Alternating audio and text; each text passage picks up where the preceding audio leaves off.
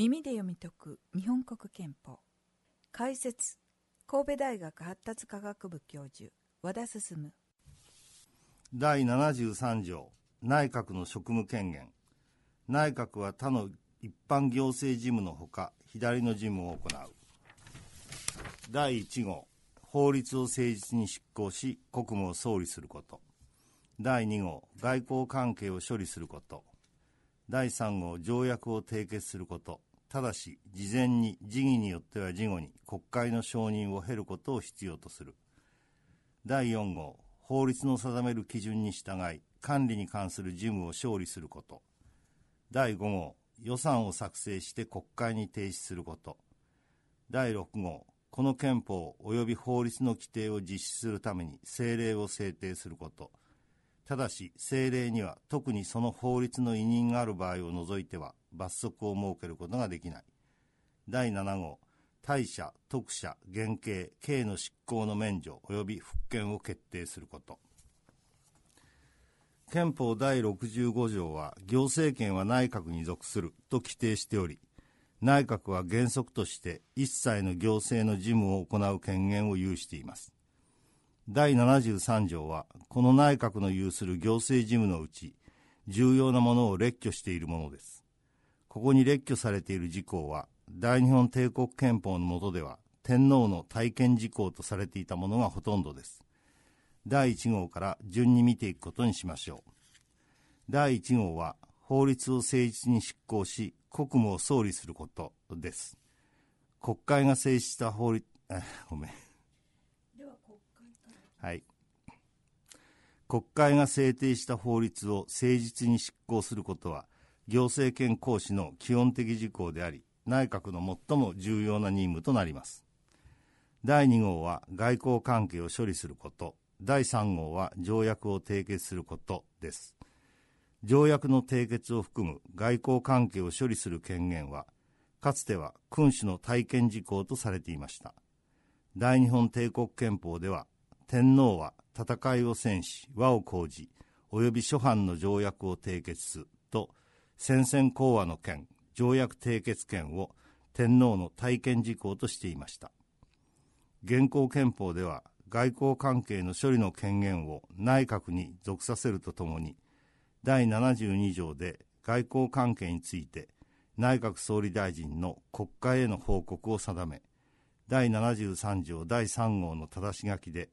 条約の締結にあたっては事前に時議によっては事後に国会の承認を経ることを必要とする。と定めて内閣による外交権行使に対して国会による民主的コントロールの道を開いています。憲法が言う条約とは広く文書による国家間の合意を言い条約という名称ではなくても協約協定議定書憲章などその名称の遺憾を問いません。ところで国際社会の緊密化の下でさまざまな国家間合意がさまざまな名称の下で行われていますが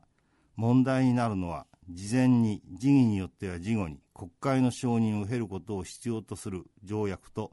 国会の承認を経ることを必要とせずに内閣の行為だけで成立する国家間合意との区別の問題です。この問題は国会承認条約と行政取り決めとの区別の問題として議論されています。政府は国会答弁の中で国会承認条約にあたるものとして次の3つのカテゴリーを挙げています。第一のものは法律事項を含む国際約束です。憲法第41条は国会を国の唯一の立法機関であると定めていますから国会の立法権に関係するような約束を内容として含む国際約束の締結には当然国会の承認が必要になります。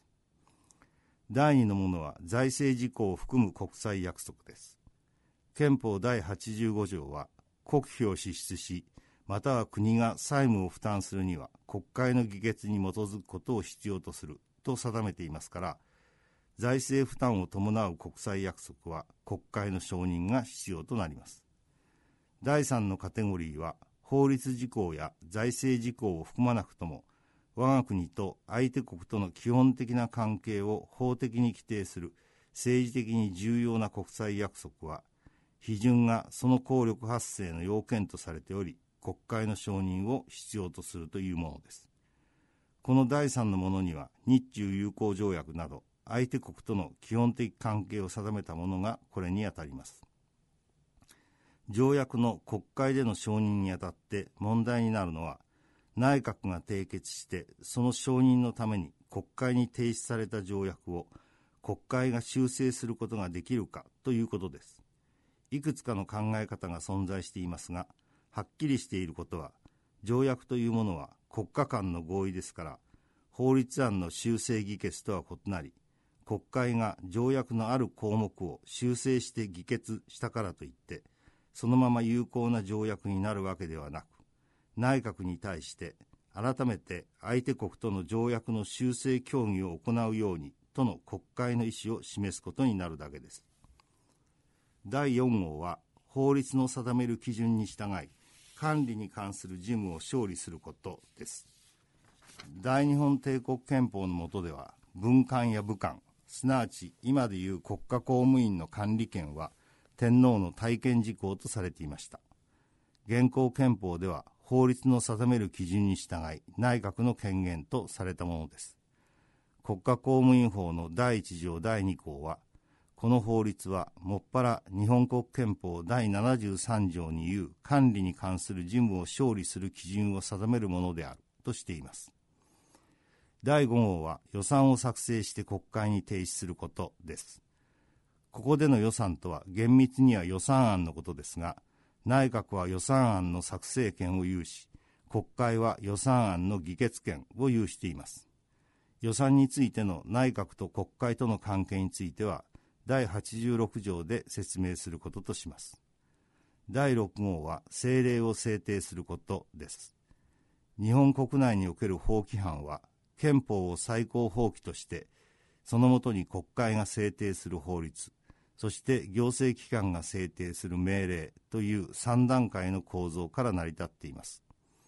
内閣が制定する法規範を政令と呼び各省大臣が制定する法規範を省令と呼びます。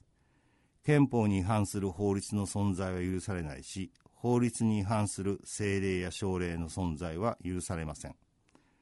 法規範の制定権である立法権は原則として国会に属するものですから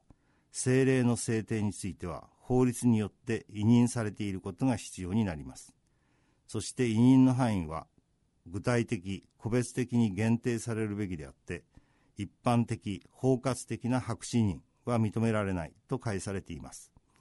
白紙委任ではないかと批判されている典型的なものに国家公務員法第102条の国家公務員の政治的行為の制限があります。憲法第21条の表現の自由に直結する政治的行為について国家公務員法第102条は何ら具体的個別的規定を加えずに単に人事院規則で定める政治的行為をしてはならないと人事院規則に一般的包括的な委任を行っていることが批判されています。また第6号は政令には特にその法律の委任がある場合を除いては罰則を設けることができないとしています。これは憲法第31条の何人も法律の定める手続きによらなければその生命もしくは自由を奪われまたはその他の刑罰を課せられないという規定との関係で特に厳格な具体的委任を要求しているものと解することができます第7号は大社特赦減刑刑の執行の免除及び復権を決定することです大日本帝国憲法では天皇体験とされていたものです。大赦とは政令で罪の種類を定めて行うものであり特赦は有罪の言い渡しを受けた特定の者に対して行われるものですが有罪の言い渡しの効力を消滅させたり控訴権を消滅させたりするものです。減刑は刑の言い渡しを受けた者に対して政令で罪もしくは刑の種類を定めて行い刑の言い渡しを受けた特定の者に対しても行われ刑を軽くするものです。以上第73条でした、